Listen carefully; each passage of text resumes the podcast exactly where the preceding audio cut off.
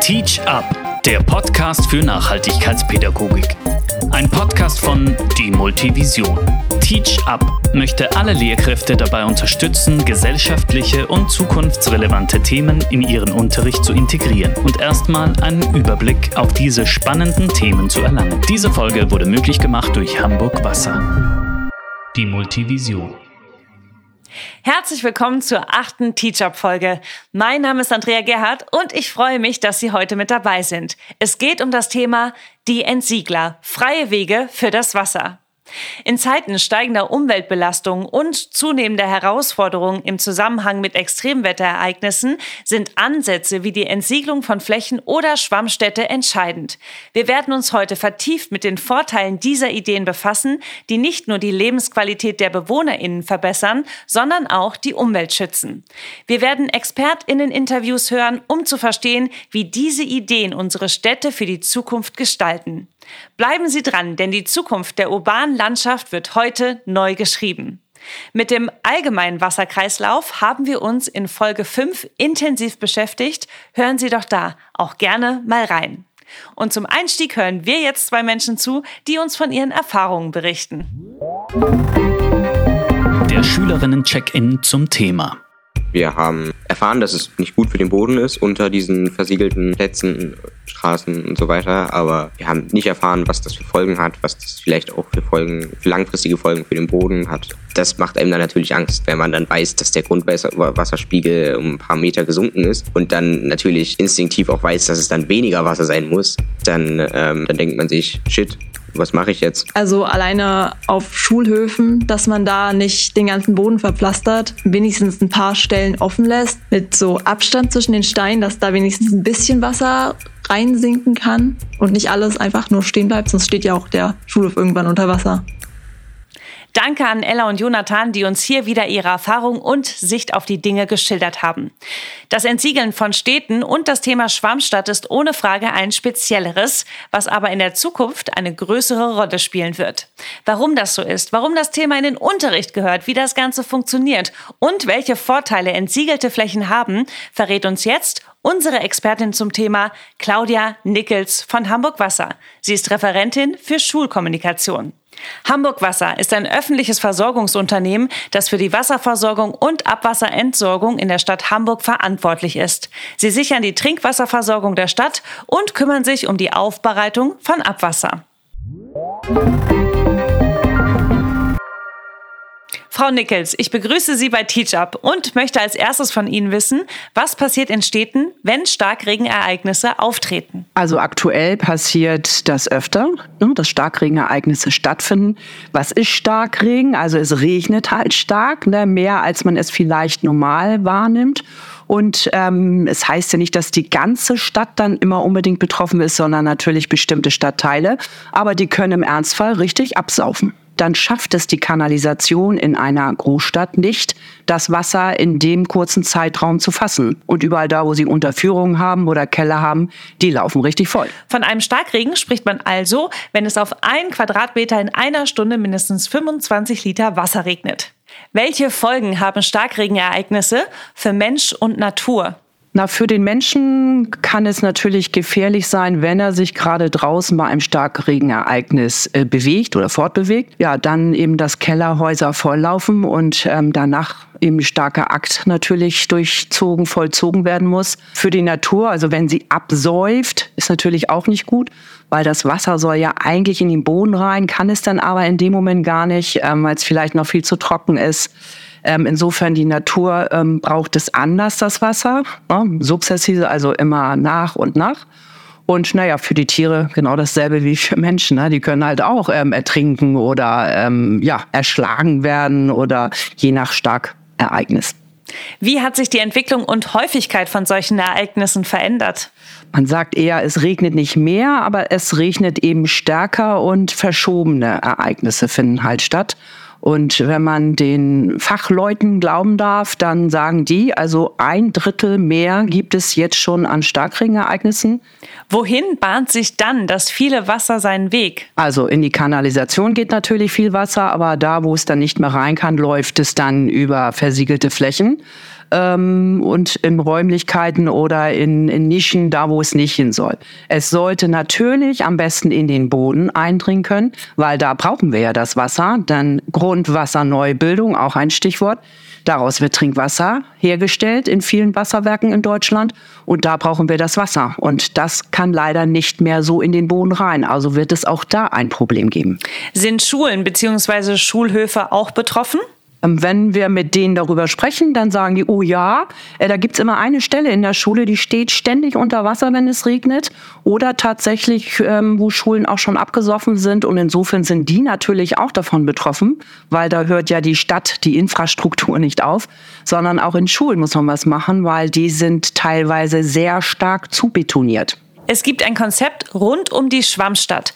Worum geht es da? Eigentlich, das Wort sagt es ja schon, Schwammstadt. Die Stadt soll also wie ein Schwamm das Wasser aufnehmen können. Das Wasser soll in den Boden rein können, ähm, damit es sich dort wieder neu zu Grundwasser bilden kann. Ähm, das kann es aber in den Städten nicht unbedingt. Deshalb muss man Maßnahmen ergreifen. Wir von Hamburg Wasser ähm, können jetzt nicht die ganze Stadt aufreißen, das tun wir auch nicht. Aber wir passen uns natürlich an mit Maßnahmen und haben zum Beispiel äh, 2011 mit einem Stadtentlastungsprogramm angefangen. Das heißt, wir haben an unseren Stammzielen also große Kanalisation, großes Auffangsiel für Regen, was äh, fällt, haben wir nochmal Siele drunter gesetzt, damit wir eben noch mehr Wasser aufnehmen können damit nicht so viel Wasser über die versiegelten Flächen in Flüsse läuft und Kanäle, weil die werden ja auch verschmutzt. Von versiegelten Flächen spricht man übrigens, wenn der Boden durch Baumaßnahmen oder ähnliche Aktivitäten abgedeckt oder versiegelt wird und von entsiegelten Flächen, wenn diese Versiegelungen entfernt werden, um den Boden wieder freizulegen.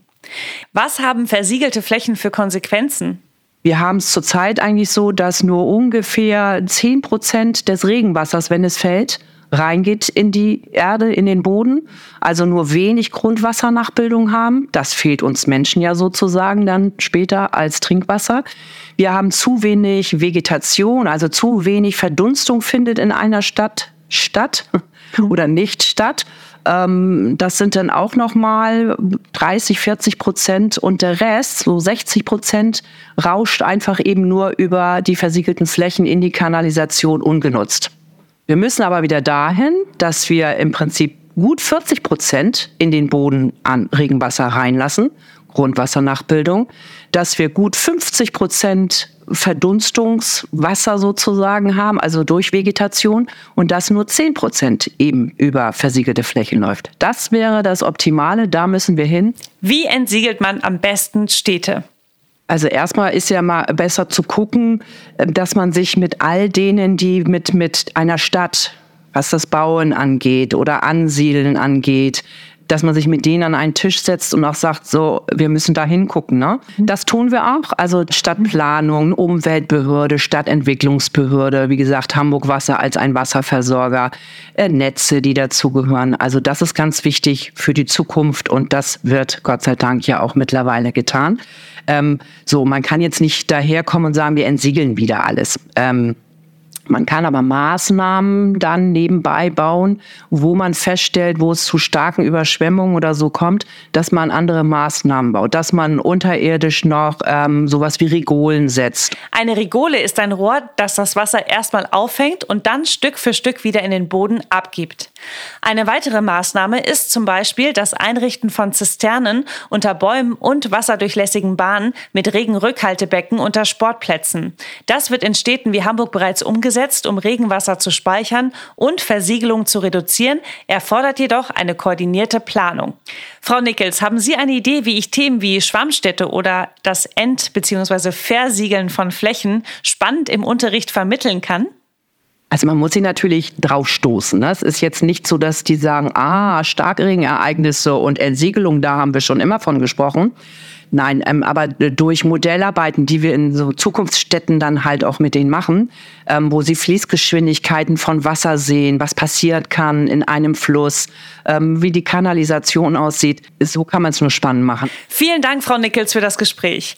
Ich nehme mit, dass das Entsiegeln von Flächen und das Konzept der Schwammstadt wichtig ist, weil sie die Reduzierung von Überschwemmungen und Hochwasserrisiken in städtischen Gebieten fördern, indem sie Regenwasser effektiv aufnehmen und zurückhalten. Und weil sie zur Verbesserung der Wasserversorgung beitragen, indem sie die Grundwasserversorgung wiederherstellen und die Nachhaltigkeit städtischer Wassersysteme unterstützen.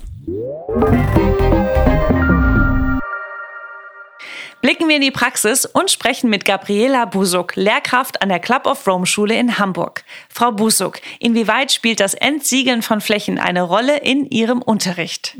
Grundsätzlich jetzt nach der Katastrophe im Ahrtal die ja in dem Jahr in den PGW-Unterricht permanent eingeflossen ist und auch in den Geografieunterricht der Mittelstufe und der Oberstufe, wo die Themen sowieso da sind, würde ich gerne zur Versiegelung von Schulhöfen gehen, weil das ja ganz verschiedene Aspekte hat. Schlimm sind diese versiegelten Schulhöfe auch, weil sie einfach hässlich sind.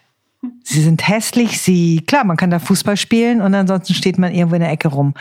Und wenn man es schafft, einen Schulhof so zu verändern, dass es versiegelte Flächen gibt, auf denen man spielen kann, aber auch entsiegelte Flächen, wo naturnah ähm, angepflanzt ist, dann haben wir sowohl für die Sinne der SchülerInnen ähm, etwas zum Sehen, zum Hören, zum Riechen, zum Sitzen, Sitzplätze in ähm, naturnahen Ecken, helfen einfach, sich zu entspannen. Unser nächster Experte steht schon in den Startlöchern. Dr. Felix Peter, Diplompsychologe und Schulpsychologe. Wie ist Ihre Einschätzung, Herr Dr. Peter? Sind Lehrkräfte und SchülerInnen ausreichend informiert zum Thema? Also ich denke, der Wasserkreislauf spielt eine wichtige Rolle im Unterricht, aber das konkrete Wassermanagement vor Ort, die Besonderheiten im Umfeld der Schule, das ist, glaube ich, noch nicht so weit verbreitet, sich damit stärker auseinanderzusetzen. Wie wird der Zusammenhang zwischen der Klimakrise und der Ressource Wasser wahrgenommen? Also noch ist es, denke ich, nicht, nicht so stark präsent und es wird in der nächsten Zeit präsenter werden. Wir haben ja in Deutschland jetzt schon erlebt, dass es äh, in bestimmten Gegenden auch schon zu Rationierungen in der Vergangenheit kam, was das Wasser angeht. Und das kriegen natürlich auch SchülerInnen mit. Und je mehr das auch akut erfahrbar wird, also ganz konkret am eigenen Leib, in der eigenen Umgebung, desto präsenter wird das Thema natürlich werden. Und dann, wenn man, wenn, wenn einem die Eltern sagen, wir können jetzt gerade ähm, den Garten nicht sprengen oder den Pool nicht befüllen ähm, oder wir müssen das Wasser vom Tanklaster holen, dann ähm, macht das natürlich auch was mit uns und dann sind Kinder natürlich auch besorgt. Was wird in Gang gesetzt durch diese Sorgen? Also es führt dazu, dass wir uns mit dem Thema stärker auseinandersetzen, dass wir dazu emotionale Reaktionen haben, die wir vielleicht erstmal noch gar nicht einordnen können. Er hat mir dann noch erzählt, dass es Zeit, Umblick und Verständnis von allen Beteiligten braucht, da es auch darum geht, Gewohnheiten zu verändern. Vielen Dank für das Gespräch, Herr Dr. Peter. What's new? Trends in Sachen Nachhaltigkeitsbildung. Damit sind wir schon in unserer ersten Rubrik angekommen und ich möchte von meinen Gästen wissen, was gibt es Neues und Wissenswertes zum Thema und was möchten Sie vielleicht sonst noch so mit uns teilen? Frau Nickels von Hamburg Wasser, machen Sie gerne den Anfang. Ich bin immer sehr erstaunt, dass eigentlich Kinder, also je jünger sie sind, schon sehr sensibel sind, was das Thema Wasser angeht. Also die ganz genau wissen, was man vielleicht nicht in die Toilette schmeißen sollte, ähm, wo das Wasser herkommt und auch Ideen haben, ne, wie man es schützen kann, das Wasser. Je älter sie werden, ähm, ist es unterschiedlich, ne, ob man sich damit beschäftigt hat. An dieser Stelle verweise ich gerne nochmal auf unsere fünfte Folge von TeachUp, wo wir auf das Thema Wasser und Entsorgung intensiv eingegangen sind.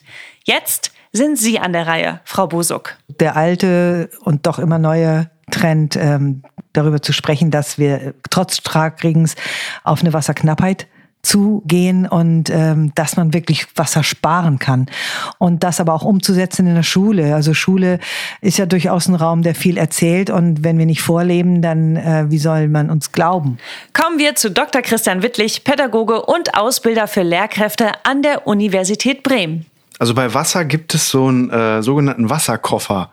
Der hat so ganz viel Materialien, äh, die da drin sind, von Unterrichtsmaterial äh, über halt auch Statistiken, Tabellen und so weiter und äh, bildhafte Darstellung. aber dann eben auch so ein bisschen Experimentiersetz, ne? wo ich so ein bisschen mit Wassergüte und so Dingen so ein bisschen naturwissenschaftlicher arbeiten kann. Das wäre ähm, eine Möglichkeit. Und dann gibt's aber auch so im Bereich Gamification so ähm, und, und Generation Blue, da gibt's so auch spielerische Ansätze, wo man eben über Wasserressourcen spricht, ähm, wo man so Wasser und Konflikte quasi thematisiert und dann auch nochmal auf die Bedeutung des Wassers zu sprechen kommt. Also da gibt's alte klassische Ansätze, aber dann gibt's auch ganz viel Neues mittlerweile. Vielen Dank Ihnen dreien. Alle Tipps finden Sie wie immer in den Show Notes. Herr Dr. Wittlich ist unser Experte für Pädagogik und ich spreche jetzt noch weiter mit ihm. Wie kann ich die Themen Wasser, Schwammstädte und Entsiegeln gut in meinem Unterricht platzieren? Also zunächst kommt man ja so ein bisschen oft auch ähm, entweder vom Nahen zum Fernen. Man kann es auch andersrum machen und sich zunächst mal anschauen, dass der Planet eben zu zwei Drittel aus Wasser besteht und wir mindestens auch und äh, wir Menschen und ähm, schon ist man ja irgendwo beim Thema.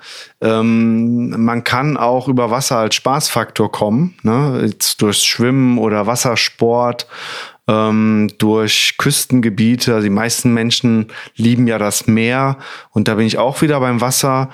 Und ähm, wir haben ja sehr, sehr lange unseren Blick so gesellschaftlich auf Probleme im Land oder auf, auf dem Land, so terrestrisch quasi, ähm, gehabt. Und seit längerer Zeit gucken wir so ins Meer und stellen fest, oh nein, ja, Plastikverschmutzung und andere Problematiken. Da hat man ziemlich viel quasi unter den Teppich gekehrt, was jetzt so sichtbar wird über die Jahrzehnte. Das stimmt, und zwar von Autoreifenabrieb. Aber das ist jetzt ein anderes Thema. Dazu verweise ich gerne auf unsere zweite Folge zum Thema Mülltrennung. Vielen Dank, Herr Dr. Wittlich, und bis zum nächsten Mal. Zweite Stunde. Tipps, Tricks und Materialinfos für den Unterricht. Jetzt möchte ich von meinen Gästen noch wissen, welche Tipps sie zu unserem heutigen Thema bezüglich des Unterrichts haben und wo ich als Lehrkraft das passende Material und die passenden Infos herkriege. Ich habe ja eben schon einmal die Shownotes angesprochen und in dem Beschreibungstext des Podcasts finden Sie einen Link zu einer großen Materialsammlung mit allen genannten Infos und noch viel, viel mehr für Ihre Inspiration. Klicken Sie doch da mal rein. Auch Frau Busuk hat einige Anmerkungen für Sie. Das Wasserforum ist ein ganz wunderbarer Lernort in Hamburg, wo SchülerInnen selbstständig lernen können zu allen Bereichen des Wassers, zur Wassergewinnung, äh, Wasserschutz, alles. Richtig toll in einer Ausstellung. Oder Greenpeace hat im Foyer eine Ausstellung, wo es eben auch einen sehr schönen interaktiven Teil zum Thema Wasser gibt. Außerdem begeistert sie sich für naturnahe Schulgeländegestaltung und sie verweist auf Stefan Beer. Der hat den ganzen Schulhof umgestaltet mit Schülern, mit Lehrern, mit Eltern zu einem naturnahen Schulhof. Fantastisch. Und das bietet er auch an als Fortbildung. Liebe Frau Nickels, Ihre Tipps zum Thema Quellen und Material. Das erste als Tipp würde ich äh, geben wollen, ähm, mal auf eine Starkregen-Ereigniskarte zu gucken, die man bei Hamburg Wasser ähm, findet auf der Website, aber auch jede Stadt mittlerweile ähm, diese Informationen anbietet. Da könnte man zum Beispiel mit Schülerinnen und Schülern mal drauf gucken, um so eine Karte zu lesen und überhaupt wahrzunehmen, aha, es gibt Starkregen-Ereignisse über den Verband, den Bundesverband der deutschen Energie- und Wasserversorger und dem VDW gibt es Schulmaterial, ähm, auch mittlerweile zu dem Thema Starkregen. Ein Heft haben wir in Zusammenarbeit mit der ähm, Umweltbehörde und Schulbau Hamburg, wo tatsächlich Maßnahmen für Schulen drinstehen, Super, vielen Dank. Und dann noch Herr Dr. Wittlich. Die Unterrichtsmappe der Wasserkreislauf vom Umweltbildungszentrum der Steiermark. Also experimentelles Arbeiten ist auch noch da so ein Thema. Da kann man sehr schön auch so Versickerungsexperimente machen vom Bundesministerium. Das Wasser muss für alle reichen. Und dann vom Generation Blue gibt es etwas Wasserwerkstatt, vor allem im Kontext Klima und Wasser.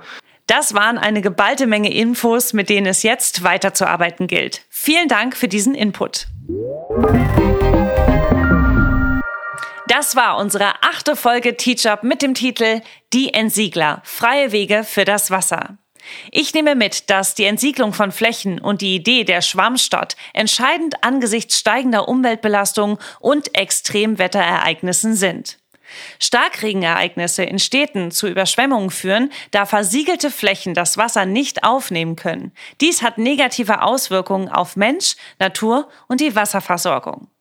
Entsiegelte Flächen und das Konzept der Schwammstädte sind Ansätze zur Reduzierung von Überschwemmungen und zur Unterstützung der Wasserversorgung, indem sie zum Beispiel Wasser zurückhalten und Stück für Stück in den Boden eindringen lassen. Es ist wichtig, in der Schule und auf dem Schulgelände Entsiegelungsmaßnahmen zu ergreifen, um den Wasserkreislauf zu unterstützen.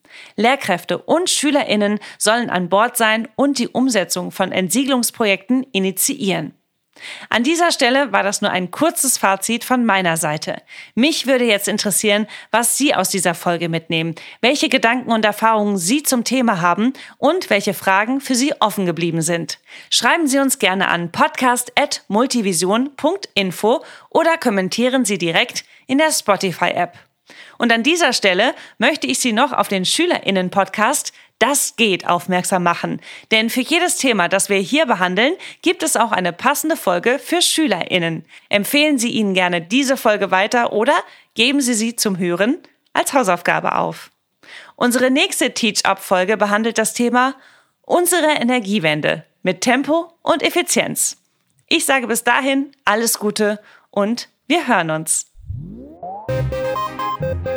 Teach Up, der Podcast für Nachhaltigkeitspädagogik. Ein Podcast von Die Multivision. Das war Teach Up, der Podcast für Nachhaltigkeitspädagogik. Ein Podcast von Die Multivision aus Hamburg. Mehr Infos gibt es auf www.multivision.info. Vielen Dank an die Gäste der heutigen Folge. Produziert wird Teach Up von Andrea Gerhardt und David Wehle vom Nachhaltigkeit-Podcast 2 vor 12. Akquise Sophie Netkoff und Elisa Kohlmann. Idee Daniel Bücher. Möglichmacher der Folge ist Hamburg Wasser. Alle Infos, Quellenangaben und Links finden Sie auch in den Show Notes der Folge. Teach Up gibt es überall zu hören, wo es gute Podcasts gibt. Damit Sie keine Ausgabe verpassen, klicken Sie den Folgebutton in der App. Wir freuen uns über eine Weiterempfehlung, zum Beispiel im Lehrerzimmer, und über eine Bewertung. Das dauert eine Minute und geht zum Beispiel auf Spotify oder Apple Podcast.